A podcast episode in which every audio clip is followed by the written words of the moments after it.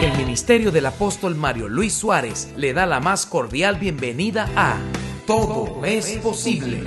Un tiempo de impartición del poderoso mensaje de la palabra de Dios que conectará su vida a una nueva dimensión de fe, milagros, revelación profética y edificación. Todo es posible con el apóstol Mario Luis Suárez, predicador, escritor, licenciado en teología y comunicación social. Bienvenidos una vez más a Todo es posible. Que he titulado Herederos de mejores promesas. Quiero leer Hebreos 8, versículos 6 y 7. Y luego vamos a dar un salto en la escritura al versículo 13. El libro de los Hebreos, capítulo 8, versos 6 y 7, dice, pero ahora tanto mejor ministerio es el suyo, cuanto es mediador de un mejor pacto establecido sobre mejores promesas. Porque si aquel primero hubiera sido sin defecto, ciertamente no se hubiera procurado lugar para el segundo.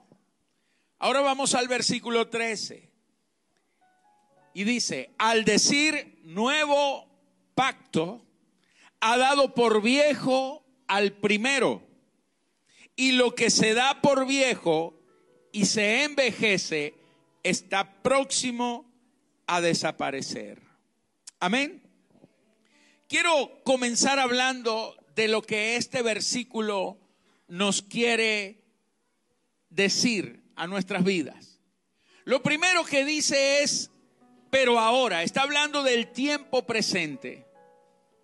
Y al hablar del tiempo presente, debemos entender que si hay un tiempo presente, hubo también un tiempo pasado y en este tiempo presente, así como suceden y rigen ciertas cosas, en el tiempo pasado regían otras cosas. El versículo comienza diciendo, pero ahora tanto mejor ministerio es el suyo. ¿Acerca de quién está hablando? está hablando acerca de Jesucristo, quien tiene un mejor ministerio ahora. Es decir, hay un ministerio presente en la persona de Jesucristo. Amén.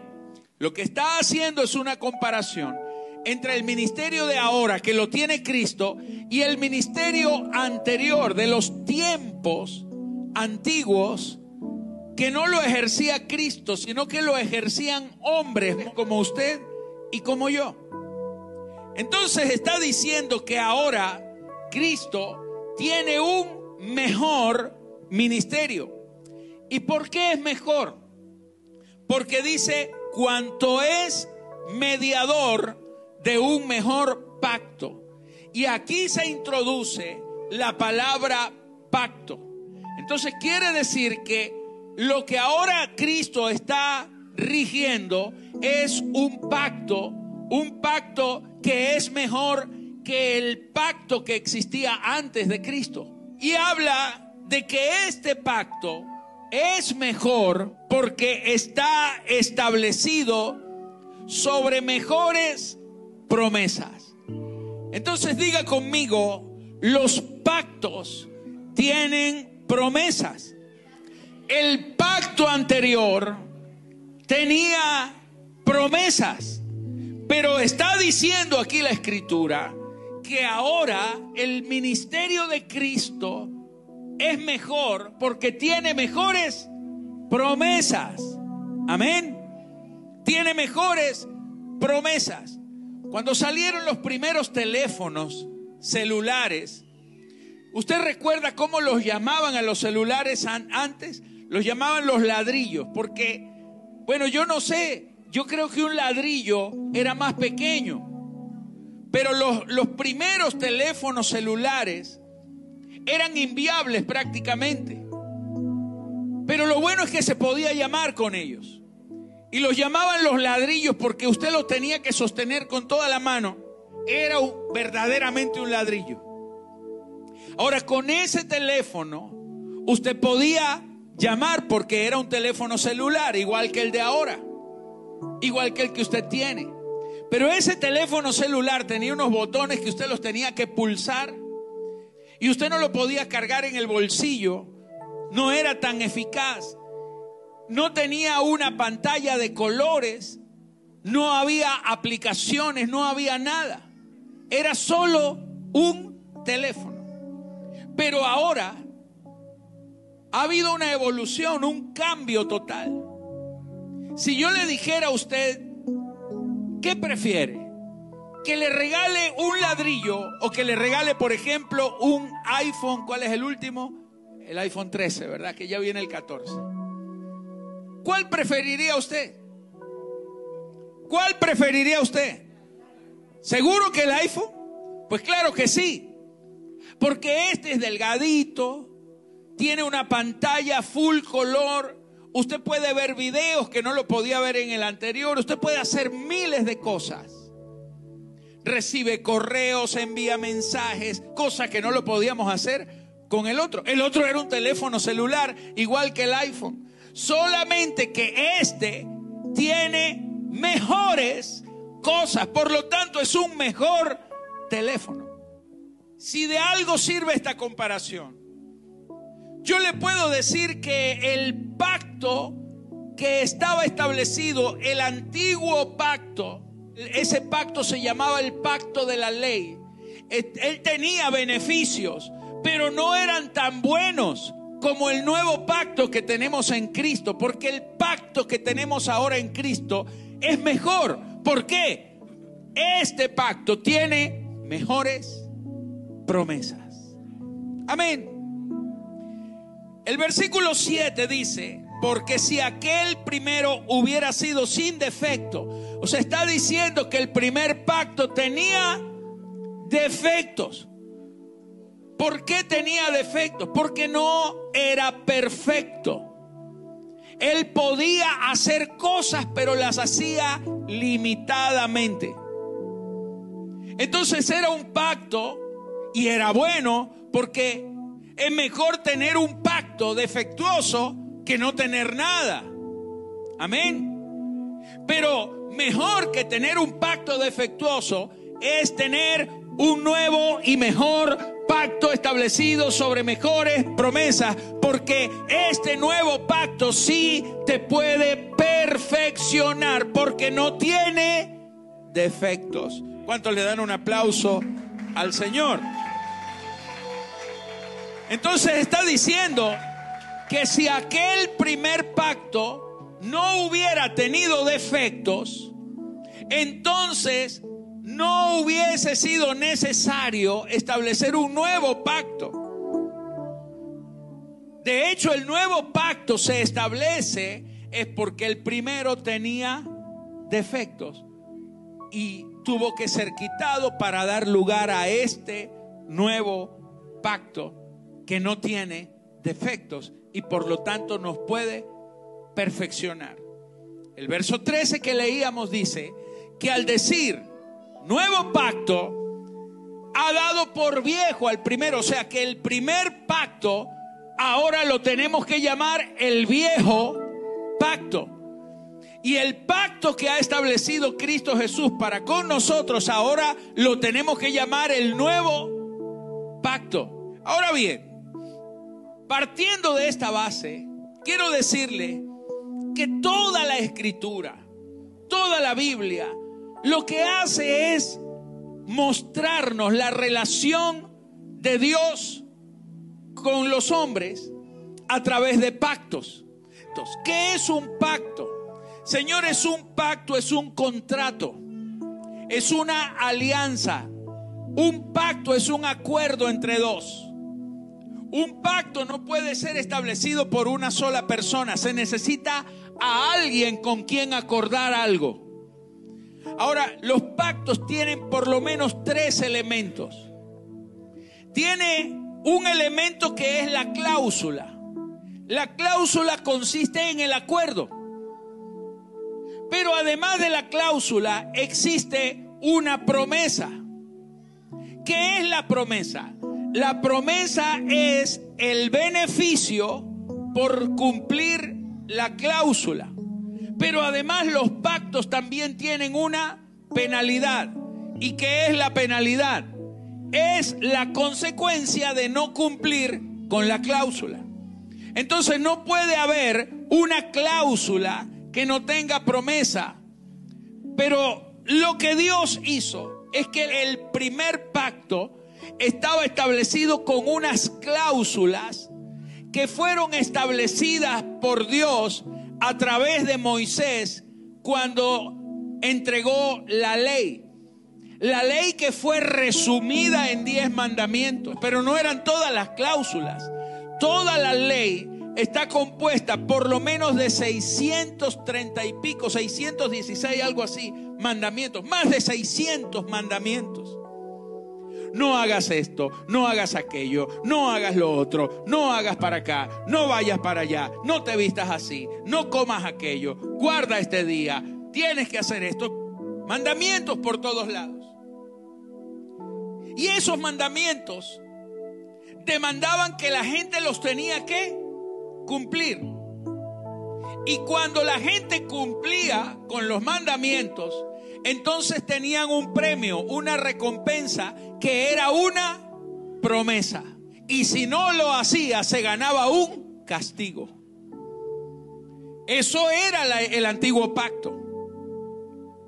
Entonces, la palabra pacto, la palabra pacto en la lengua hebrea es la palabra berit. Y la palabra berit, además de significar un acuerdo, también significa cortar. Diga conmigo, cortar. Dividir algo. Por eso el antiguo pacto, Berit, se perfecciona y se empieza a cumplir mediante una señal. La señal de la circuncisión, en la que todos los varones tenían que cortar una parte de su cuerpo. ¿Cuál es? ¿Qué parte? El prepucio de su miembro, de su miembro varonil. Tenían que cortar un pedazo de piel. Y al cortar ese pedazo, al haber derramamiento de sangre, al cortar el pedazo, eso era símbolo de que alguien estaba en el pacto. Cuando la Biblia dice incircunciso, está diciendo que el que no se había circuncidado no tenía derecho a nada del pacto. Pero si usted quería las bendiciones del pacto, tenía que entrar en el pacto a través de cortar.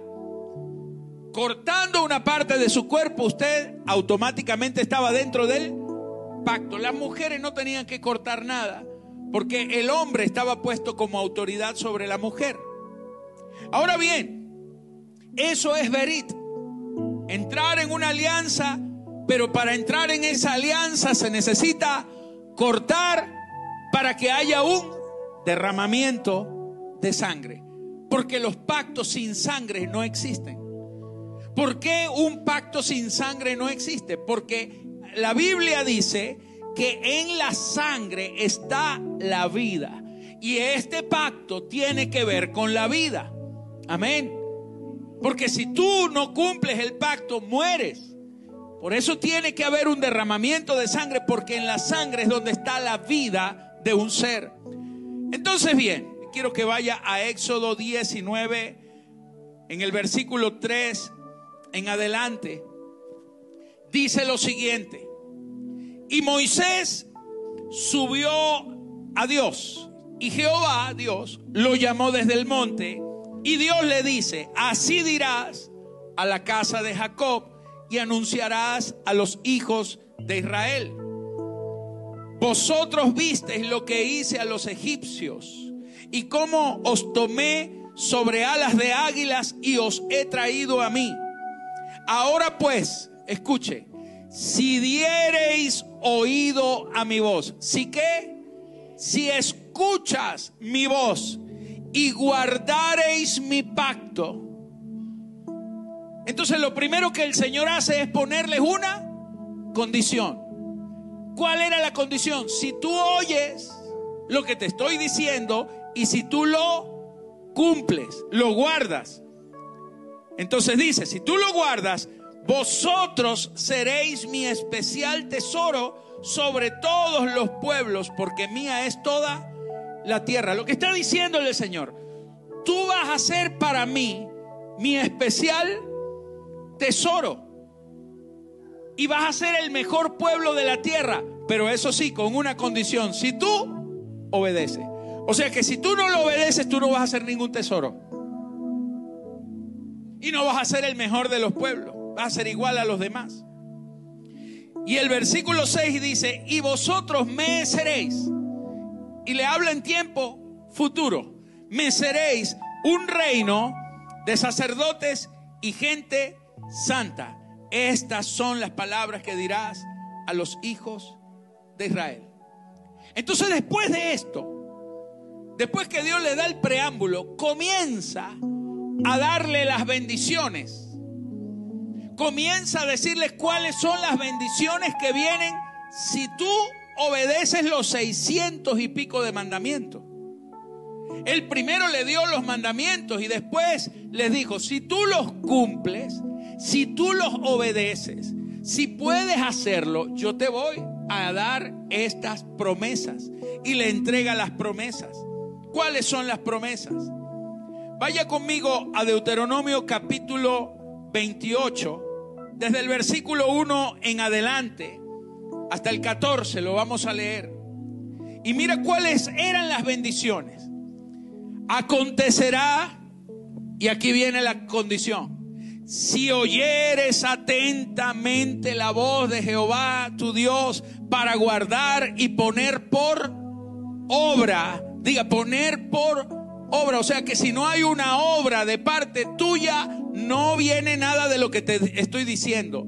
Todo esto está condicionado a que tú obres. ¿Y qué vas a obrar? Lo que yo te estoy mandando. Si tú haces lo que yo te estoy mandando, viene esto. Entonces acontecerá que si oyeres atentamente la voz de Jehová tu Dios para guardar y poner por obra cuáles mandamientos. Uno, no, dice todos sus mandamientos que yo te prescribo hoy. También Jehová tu Dios te exaltará sobre todas las naciones de la tierra y vendrán sobre ti todas estas bendiciones. Escuche, vendrán. ¿En qué tiempo está hablando de eso? En futuro, diga conmigo, en futuro. ¿Qué era lo presente si tú haces hoy. O sea, primero está la obra. La obra está en el presente y la bendición está en el futuro. Todas las bendiciones del antiguo pacto eran condicionales. ¿Cuál era la condición? Obrar, hacer algo. ¿Para qué? Para que en el futuro te pueda alcanzar una bendición. No es que no hay bendiciones, sí las hay, pero las bendiciones no están en tu presente. Lo que está diciendo, aunque parezca bonito, lo que estamos leyendo es muy feo. Porque lo que está diciendo es que en este momento nada de lo que se te está prometiendo realmente lo tienes. Entonces lo primero que dice, bendito serás tú en la ciudad y bendito en el campo. ¿Qué estaba diciendo?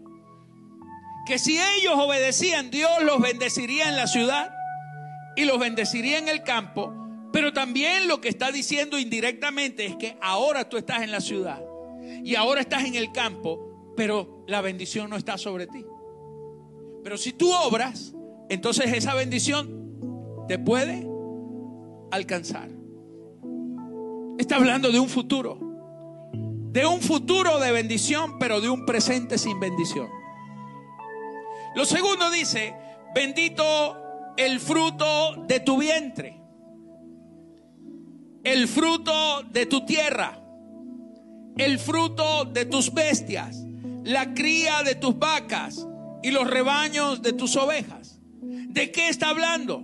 Está hablando de, mira, lo primero, el primero, bendito en la ciudad y bendito en el campo, está hablando de la bendición en el lugar en donde estés.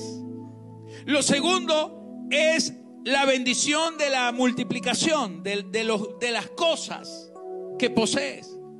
Es bendición para multiplicación. Lo que está diciendo es que si tú no obedeces, tú nunca te vas a multiplicar en nada.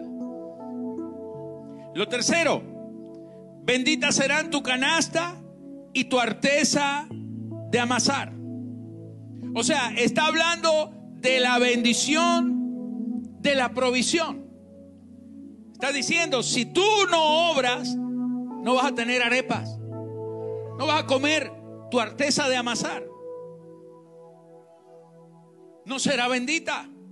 Tu canasta, la cesta básica, no será bendecida en ti. Mira el marco de las bendiciones.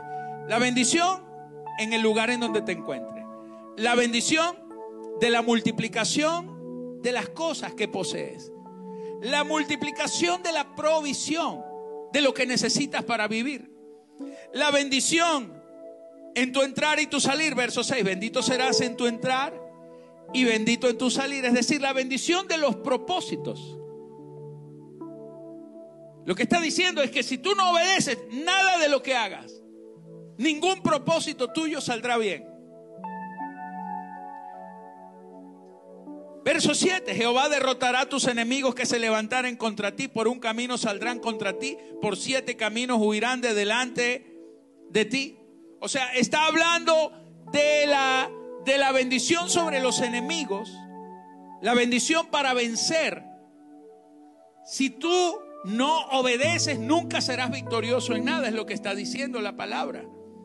Luego el verso 8 dice, Jehová te enviará su bendición sobre tus graneros, sobre todo aquellos en que pusieres tu mano, y te bendecirá Jehová en la tierra que Dios te da. O sea, está hablando de la bendición de la, de la, de la pertenencia, de la posesión, de la conquista, en la tierra que Dios te da. Está diciendo que si tú no obedeces no vas a conquistar nada. Te confirmará Jehová por pueblo santo suyo como lo ha jurado cuando guarde los mandamientos de Jehová tu Dios y anduviera en sus caminos. O sea, si tú no me obedeces, tú tampoco serás mi pueblo. No eres ni mi hijo, no te conozco. Verso 10. Y verán todos los pueblos de la tierra que el nombre de Jehová es invocado sobre ti y te temerán. O sea que si no hay obediencia, nadie te va a respetar. No tendrás respeto de nadie. Está ligando la bendición, la está condicionando la bendición de la dignidad, la está ligando y la está condicionando a, tu obra, a tu hacer, a tu obediencia. Verso 11, y te hará Jehová sobreabundar en bienes, en el fruto de tu vientre, en el fruto de tu bestia, en el fruto de tu tierra, en el país que Jehová juró a tus padres que te habría de dar. Esta es la bendición de la sobreabundancia. Es decir, tú no vas a tener sobreabundancia, o sea, vas a andar en necesidad todo el tiempo. Si no obedeces. Te abrirá Jehová su buen tesoro, el cielo, para enviar la lluvia a su tiempo, para bendecir toda obra de tus manos. Prestarás a muchas naciones y tú no pedirás prestado, o sea que estás endeudado. Ahora le debes a todo el mundo. Pero si quieres salir de deuda, tienes que obedecer 600 mandamientos. Versículo 13. Te pondrá Jehová por cabeza y no por cola, porque ahora eres la cola y no la cabeza. ¿Me, estás siguiendo, verdad? Y no estarás debajo. Estarás encima solamente y no estarás debajo si obedecieres. Pero si no obedeces, como ahora, tú estás abajo y todos te van a pisotear. Y si no te apartares de todas las palabras que yo te mando hoy, ni a diestra ni a siniestra para ir tras dioses ajenos y servirle. Señores, estas son las bendiciones. Y esto es lo que nosotros hemos llamado bendición. Estas bendiciones, lo que nosotros le oramos y, le pedimos al Señor, nosotros todos los días, mucha gente, no digo nosotros porque yo, yo creo que he aprendido algo de esto, pero la mayoría de la gente todos los días estamos esperando que Dios nos bendiga. Señor, yo te pido que me bendigas hoy. Señor, que tu bendición me alcance, que tu bendición me siga. ¿Me entiende? Y esperamos que la bendición nos alcance. Y cuando vemos a la gente y le decimos, hermano, ¿qué será lo que le pasa a usted? Usted debe estar haciendo algo mal. Usted le debe estar fallando a Dios. Porque no es lógico que no te haya bendecido el Señor. Gente que te está diciendo que sobre ti no hay bendición. ¿Por qué? Porque no te ven en un buen carro o porque no te, no te ven en una casa. Ah, pero si tú ves a alguien que se acaba de comprar un carro, lo primero que decimos es, mira cómo ha bendecido Dios a fulanito de tal. Porque nuestra mente limitada, que está ligada al pacto viejo, estamos creyendo que la bendición es tener algo. Una vaca que pare o un carro que corre duro.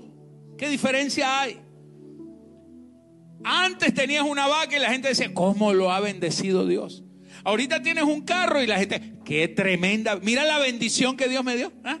Acabo de comprar un carro, qué bendición. Pero resulta que esa persona tiene una vida sin compromiso, desordenada, y está llamando bendición a un pedazo de carro que si se lo chocan se acaba. Y que si se lo roban ya le robaron la bendición. ¿Aló? Está aquí conmigo, ¿verdad? Hemos creído que eso es bendición. Y ciertamente eso es bendición, pero esa es la bendición del pacto viejo que era defectuoso. Y si tú estás pensando que esas son las bendiciones de Dios para tu vida, estás pensando en una bendición defectuosa. Y juzgas a los demás por lo que tienen. Y si lo ves que está pasando por un mal momento, que en este momento quizás no tiene, dice Jehová, Jehová apartó su bendición de él. Y si una mujer es estéril y no puede dar a luz, tú le dices, hermana, algo tiene que estar pasando. Seguramente sobre ti hay maldiciones generacionales.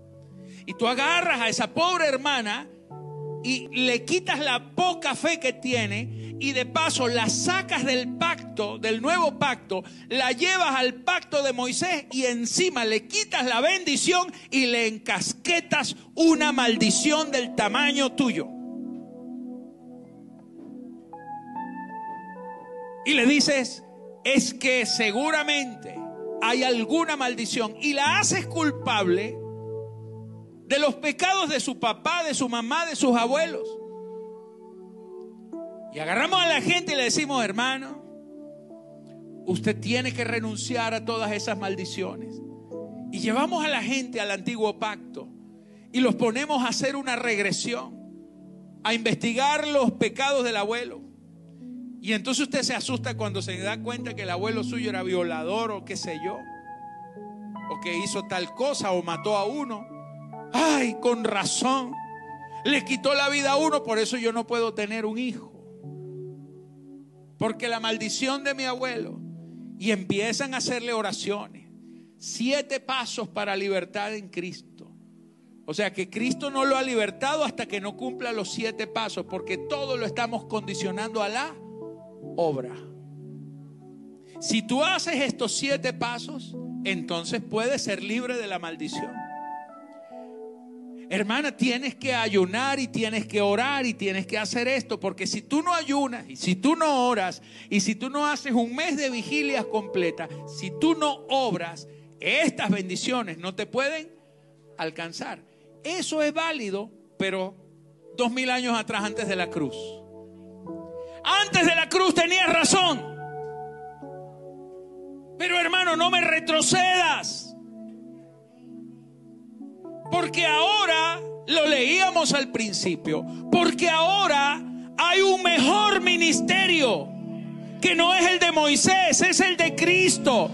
Y que es un mejor pacto que está establecido sobre mejores promesas.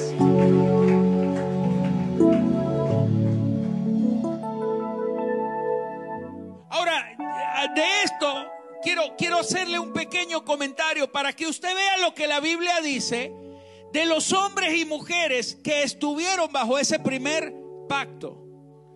Llámese Abraham, Isaac, Jacob, Moisés, Sara, Eliseo, Elías, todos los que estuvieron en el primer pacto.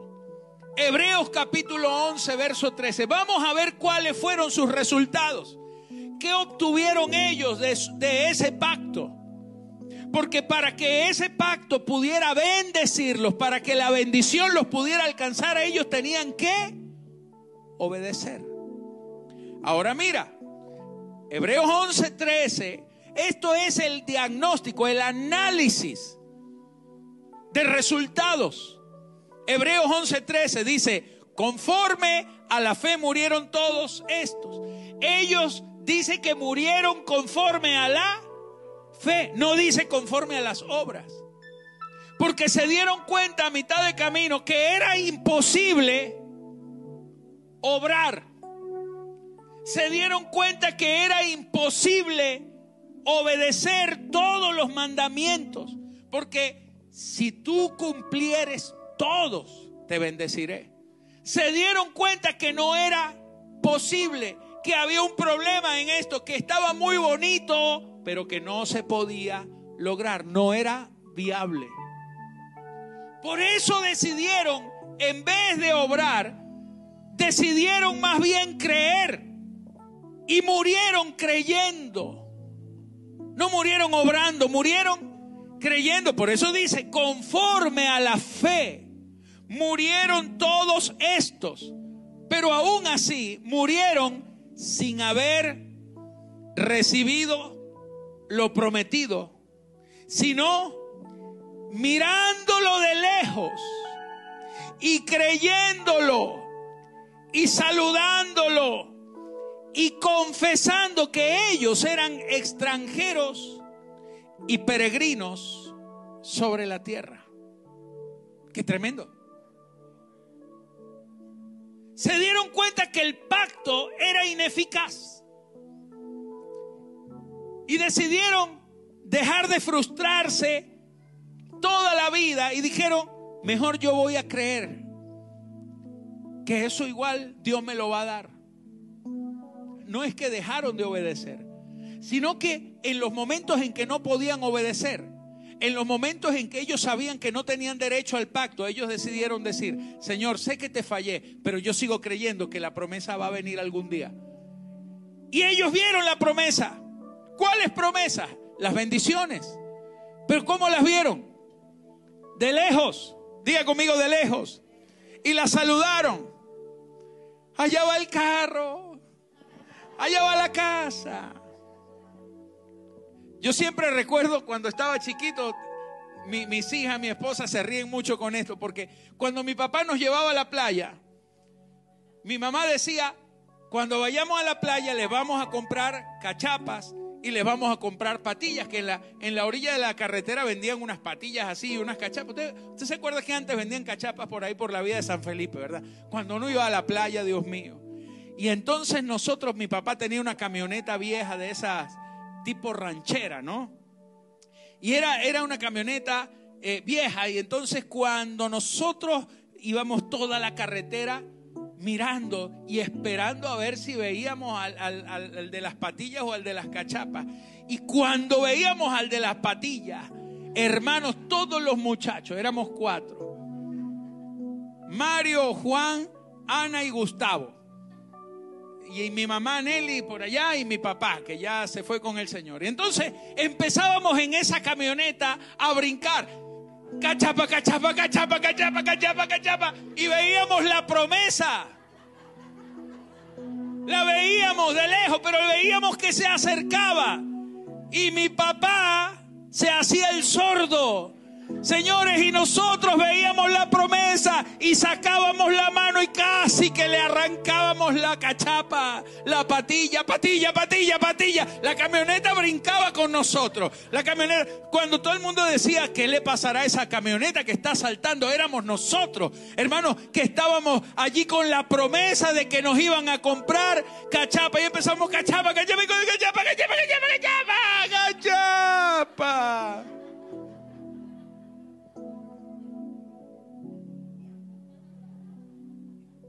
Y no nos quedaba más que seguir creyendo.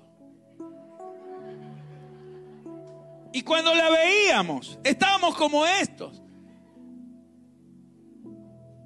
Moríamos conforme a la fe, sin haber recibido lo prometido, sino mirándolo de lejos y creyéndolo y saludándolo y confesando que éramos extranjeros y peregrinos. No, lo que pasa es que no nos podíamos parar ahí porque es muy peligroso y nos conformábamos con eso. Hebreos 11:39. Y todos estos, aunque alcanzaron buen testimonio mediante la fe, o sea, por la obra, grave, diga conmigo, por la obra estaban raspados. Por las obras no alcanzaron buen testimonio, porque cuando se puso Dios a verle las obras a toditos, David, el rey David, David hmm, le quitó la esposa a uno de sus soldados, la embarazó y de paso lo puso en primera fila en la guerra siguiente para que lo mataran. Dígame usted, ¿eso, eso es buen testimonio? No es buen testimonio. Entonces hubo mal testimonio en cuanto a las obras. Pero dice aquí que todos estos, aunque alcanzaron buen testimonio mediante la fe, no recibieron lo prometido. Pero ¿por qué no lo recibieron? Porque lo prometido no se alcanzaba por fe, se alcanzaba por las obras. Y por las obras no alcanzaron buen testimonio. Por eso lo prometido no lo recibieron. Entonces, ¿qué tenemos, mi amado? Que toditos ellos se quedaron con unas promesas que nunca alcanzaron. Pero aquí es donde viene lo interesante. El versículo 40 dice que aunque ellos no recibieron lo prometido, diga conmigo ellos, y todos estos, diga conmigo, esos fueron los del antiguo pacto, pero ahora pero ahora yo estoy en un nuevo ministerio, no el de Moisés, sino el de Cristo que tiene mejores promesas. Ellos no recibieron lo prometido. Verso 40, proveyendo Dios alguna cosa mejor. Hay algo mejor para nosotros. Amén. Para que no fuesen ellos, para que no fuesen ellos perfeccionados aparte de nosotros. Mira, el amor de Dios es tan grande. Que ellos tenían las promesas que nunca las vieron cumplidas. Porque Dios no quería perfeccionarlos a ellos aparte de nosotros. Y usted me dirá, entonces ellos no recibieron nada. En aquel momento no lo recibieron, pero ellos murieron creyendo que lo recibirían y en la resurrección lo van a recibir todo. Lo que pasa es que en el pacto en el que ellos estaban no tenían cómo recibirlo. No tenían cómo recibirlo. Porque el pacto no se los permitía, porque las bendiciones eran por obras. Y ellos estaban era creyendo, no obrando. O sea que ellos se adelantaron al pacto de Cristo porque el pacto de Cristo está establecido sobre mejores promesas y es un mejor ministerio porque el pacto que está estableciendo Cristo ya no es por obras, sino que es por gracia. Y la gracia consiste en que hay una promesa, hay una promesa que no tiene condiciones.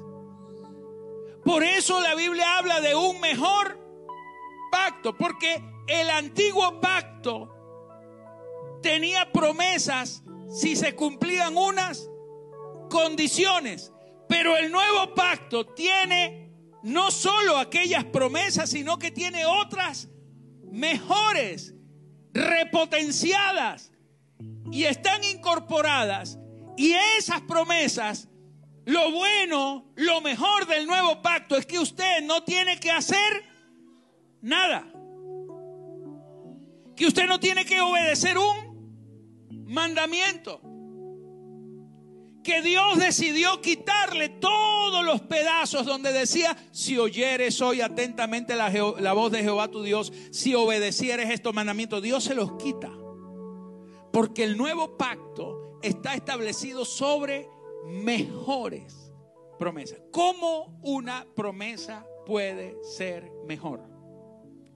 Bueno, una promesa puede ser mejor por varias formas. Una, porque la calidad de lo que se promete es mayor. Porque si yo le prometo que le voy a dar un billete de un dólar y le prometo que le voy a dar un millón de dólares, ¿qué es mejor? El billete de uno, ¿verdad? Claro.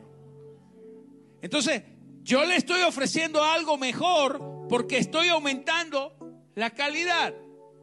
Eso es lo que hizo Dios. Pero hay otra cosa.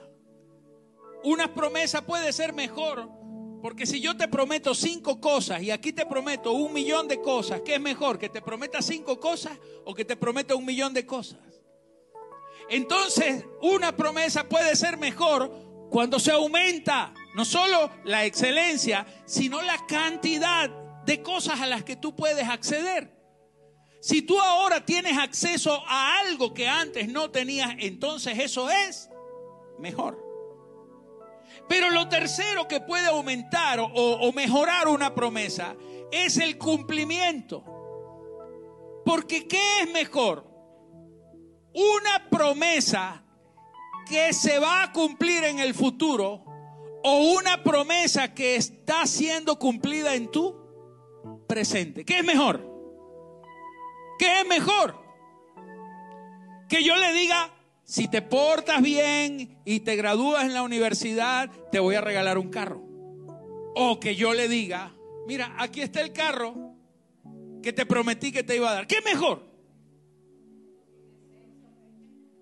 Entonces una promesa puede mejorar cuando el tiempo de su cumplimiento cambia de futuro a presente.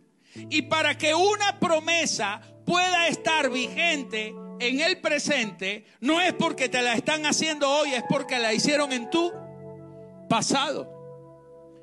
Porque si la promesa está en el pasado, en el presente está el cumplimiento. Pero si la promesa está en el futuro, en el presente no hay beneficio. Entonces, ¿qué es lo que hizo Dios? Cambió el orden de las promesas. En el antiguo pacto usted tenía que hacer, hacer, obrar, obrar, obrar. Y si usted obraba y cumplía, las promesas tal vez te podían alcanzar. Era una carrera de las promesas tratando de alcanzarte. Y tú detrás de las promesas y las promesas detrás de ti, nadie alcanzaba a nadie porque era todo el tiempo corriendo. Pero ahora en el nuevo pacto, todas las promesas que en el antiguo pacto estaban en el futuro y que por consiguiente estaban evidenciando que en tu presente no tenías nada, en el nuevo pacto todas las promesas están hechas en el pasado porque es la evidencia de que tú las tienes hoy vigentes en tu presente.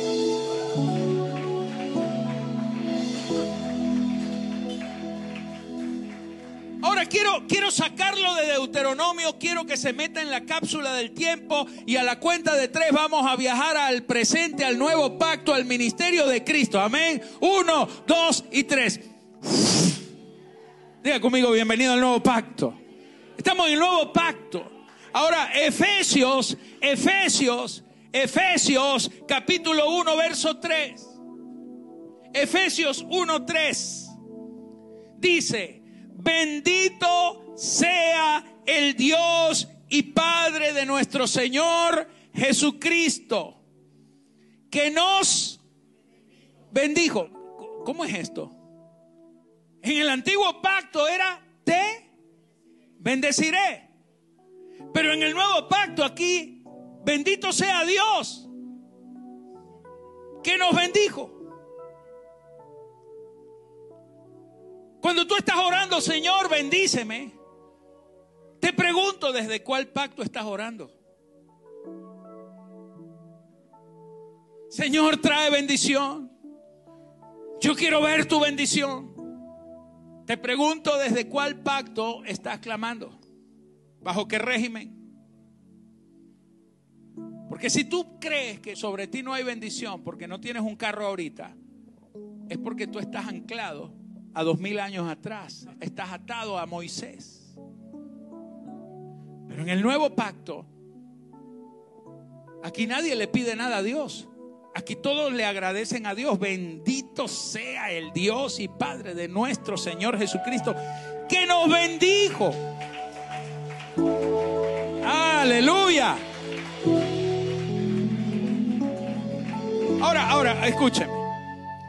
Encuéntreme usted en Deuteronomio, encuéntreme usted una bendición espiritual. Bendito serás en, en, en dónde? En el campo. ¿Dónde está el campo? ¿En el cielo? Diga conmigo, en la tierra. Bendita será tu arteza de amasar. ¿Dónde está eso? En tu cocina. Bendito serás en tu entrada y en tu salida. ¿De dónde sale y entra usted? ¿De la tierra? Espere un momentico que voy allá al cielo. Ya vengo. Usted sale de su casa. ¿Y dónde está su casa? En la tierra.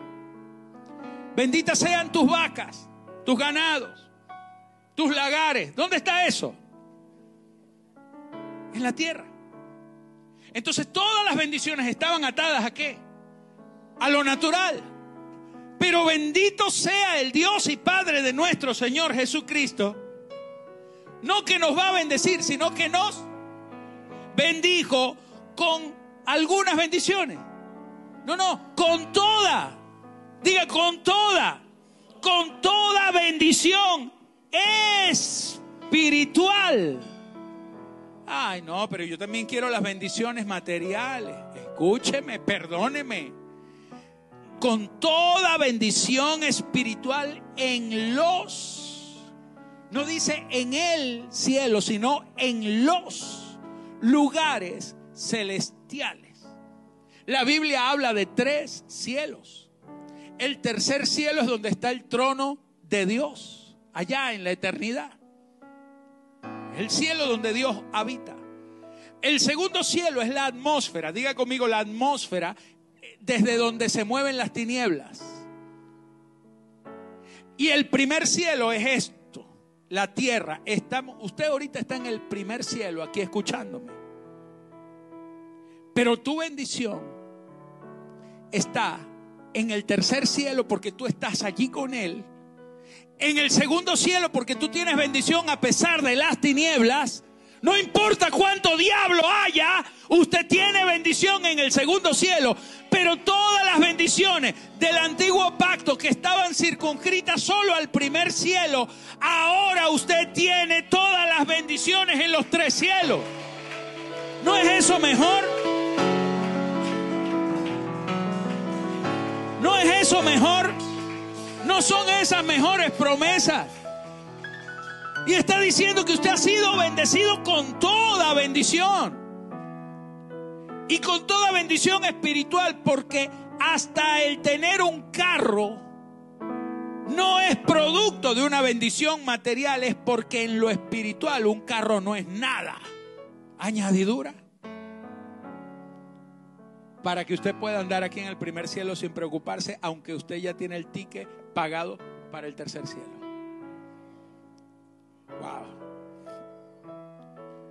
Según nos escogió en Él antes de la fundación del mundo. Dile que está a tu lado. Tú has sido escogido. En el antiguo pacto, si tú obedeces, serás mi pueblo. Si tú obedeces, yo te exaltaré sobre las naciones. Pero en el nuevo pacto, usted, por gracia, fue escogido y fue hecho pueblo. Usted no era pueblo, usted fue hecho pueblo solo por haber creído en Cristo. Según nos escogió. Dile al que está a tu lado, tú no tienes que pedir a Dios que te escoja, que te bendiga. Ya Él te escogió, ya Él te bendijo. Según nos escogió en Él antes de la fundación del mundo para que fuésemos santos y sin mancha delante de Él. Si tú me obedeces, serás pueblo santo. Pero aquí, sin que hubiésemos obedecido, Él nos santificó por Cristo, porque el que hizo toda la obra fue Cristo. Eso es la fe, esa es la gracia. Que la obra no le toca a usted hacerla, porque ya Cristo la hizo toda. Todo lo que usted le tocaba hacer para ser bendecido, Cristo lo hizo ya por usted y por eso usted ha sido bendecido en amor, habiéndonos predestinado para ser adoptados hijos suyos. Usted no solo es pueblo, es hijo. Usted no fue adoptado como pueblo, fue adoptado como hijo. Usted es hijo y si es hijo es heredero. Hijos suyos por medio de Jesucristo. Todo es por medio de Él. Por eso Él es el mediador. Diga conmigo, Él es, el mediador de un nuevo y mejor pacto. Mediador. Para alabanza de la gloria de su gracia, con la cual nos hizo aceptos. Usted fue aceptado. Y si usted fue aceptado, ya no va a ser rechazado con la cual nos hizo aceptos en el amado, en Cristo, en quien tenemos redención. Usted no va a tener redención, ya usted la tiene. En el antiguo pacto no había redención. La redención se añade al mejor pacto. El pacto anterior era imperfecto porque nadie se podía salvar por las obras. Pero en el nuevo pacto usted tiene la redención en Cristo. Usted es salvo para siempre. Amén. En quien tenemos redención por su sangre. El perdón de pecados. En el antiguo pacto los pecados eran perdonados, pero no era quitada la culpa. Pero aquí tenemos el perdón de pecados según la riqueza de su gracia. En el antiguo pacto era obras, en el nuevo pacto es gracia. Y aquí en la gracia hay riquezas, las riquezas de la gracia. Y dice que en estas riquezas de su gracia las hizo sobreabundar para con todos nosotros, añadiéndole también sabiduría e inteligencia. O sea que en el antiguo pacto usted podía ser bendecido y ser bruto, pero en el nuevo pacto usted es sabio para Dios, porque en el antiguo pacto usted perdía todo, en el nuevo pacto usted tendrá sabiduría para la vida. Aleluya. En el antiguo pacto usted no conocía a Dios en el nuevo pacto, dándonos a conocer el misterio de su voluntad. La gente ni siquiera sabía qué era lo que Dios quería de ellos. En el nuevo pacto usted se le revela la voluntad, se le revela el propósito. Según su beneplácito, el cual se había propuesto en sí mismo, o sea, se había propuesto según su, eh, en las cosas en las que él se agrada, su beneplácito, en las cosas en las que él tiene complacencia, se las revela a usted para que usted camine en ellas. ¿Me está entendiendo? Aleluya en Él asimismo tuvimos, diga conmigo, tuvimos, tuvimos herencia. Tuvimos herencia, habiendo sido predestinados conforme al propósito. Usted puede seguir leyendo todo esto, pero me quiero, quiero ya terminar aquí. En Él asimismo tuvimos herencia. Ahora les quiero hacer una pregunta. ¿Cuándo se obtiene una herencia. ¿Qué se necesita para tener una herencia? Primero se necesita tener un papá. ¿Sí? Eso implica que usted tiene que ser un hijo legal. Porque usted puede tener un papá pero no ser reconocido como hijo. Entonces tiene un papá biológico, pero usted no tiene papeles que digan que usted es hijo de esa persona. Puede ser que todo el mundo sepa, pero si su papá no lo reconoció, aunque usted es hijo biológico, no es hijo legal. Entonces usted necesita tener un padre, necesita tener adopción, legalidad. Pero para tener una herencia, ¿qué es lo otro que necesita? Que su papá muera. Quiero que usted se vaya a Hebreos 9:15. Porque resulta que la palabra pacto en, en el hebreo significa asociación, pero también significa cortar. Cortar, ¿se acuerda? La palabra berit.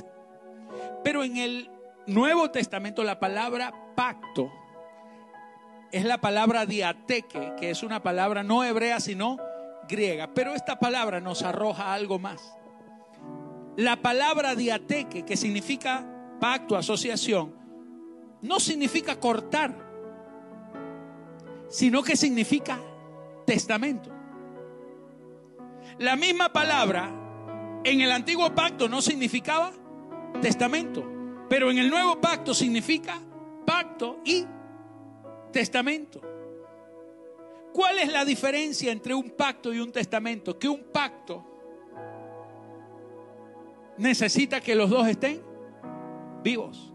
Pero un testamento, una herencia, se perfecciona cuando el testador, el que hizo el testamento, muere. Porque si no hay muerte, no hay herencia. En el antiguo pacto, si no había corte de algo, si no se cortaba algo, el prepucio, no había pacto. Pero en el Nuevo Testamento ya no se requiere que alguien sea cortado, sino que su vida sea cortada. Así, verso 15, hablando de Cristo, dice el verso 15 de Hebreos 9, así que por eso es mediador de un nuevo pacto, para que interviniendo la muerte, para la remisión de las transgresiones que había bajo el primer pacto, los llamados reciban la promesa de la herencia. El antiguo pacto no era una herencia, eran unas promesas. El nuevo pacto no son promesas, son herencia. En el antiguo pacto la promesa venía cuando usted entraba en el pacto por obediencia. En el nuevo pacto usted no entra por obedecer algo, sino porque el testador, el que le dejó el testamento, murió. Cristo Jesús. Por eso dice aquí que donde hay, verso 16, porque donde hay testamento es necesario que intervenga la muerte del testador, porque el testamento con la muerte se confirma, pues no es válido entre tanto que el testador vive. Por eso los antiguos no pudieron recibir la herencia de la fe, las promesas, porque ellos murieron creyendo, pero el testador estaba vivo. Pero ahora nosotros, mis amados, cuando vino Cristo, Él fue cortado, fue traspasado, Él fue derramado en la cruz y dio cumplimiento al primer pacto. Cuando cumplió el primer contrato, Él dijo,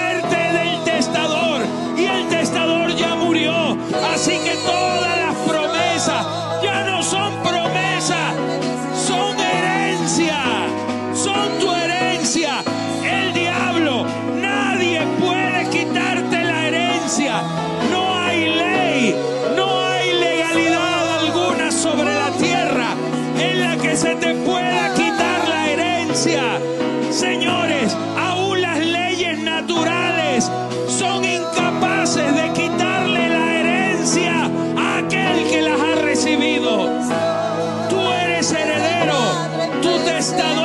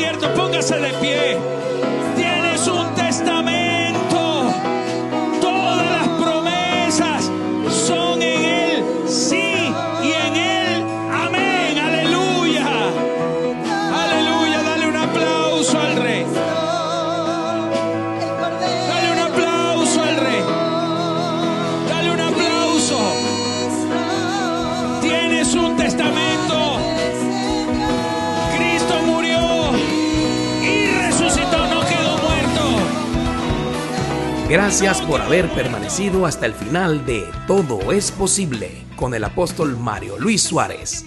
Si este mensaje ha sido de edificación para su vida, le invitamos a ser uno de los socios de Todo es posible mediante su aporte o donativo. Para ello, usted puede enviar su ofrenda a través de nuestras plataformas disponibles, Zelle, Cash App o PayPal, utilizando en cualquiera de ellas el siguiente email, mi ofrenda de fe gmail.com. Dios multiplicará su semilla con abundantes bendiciones. Muchísimas gracias.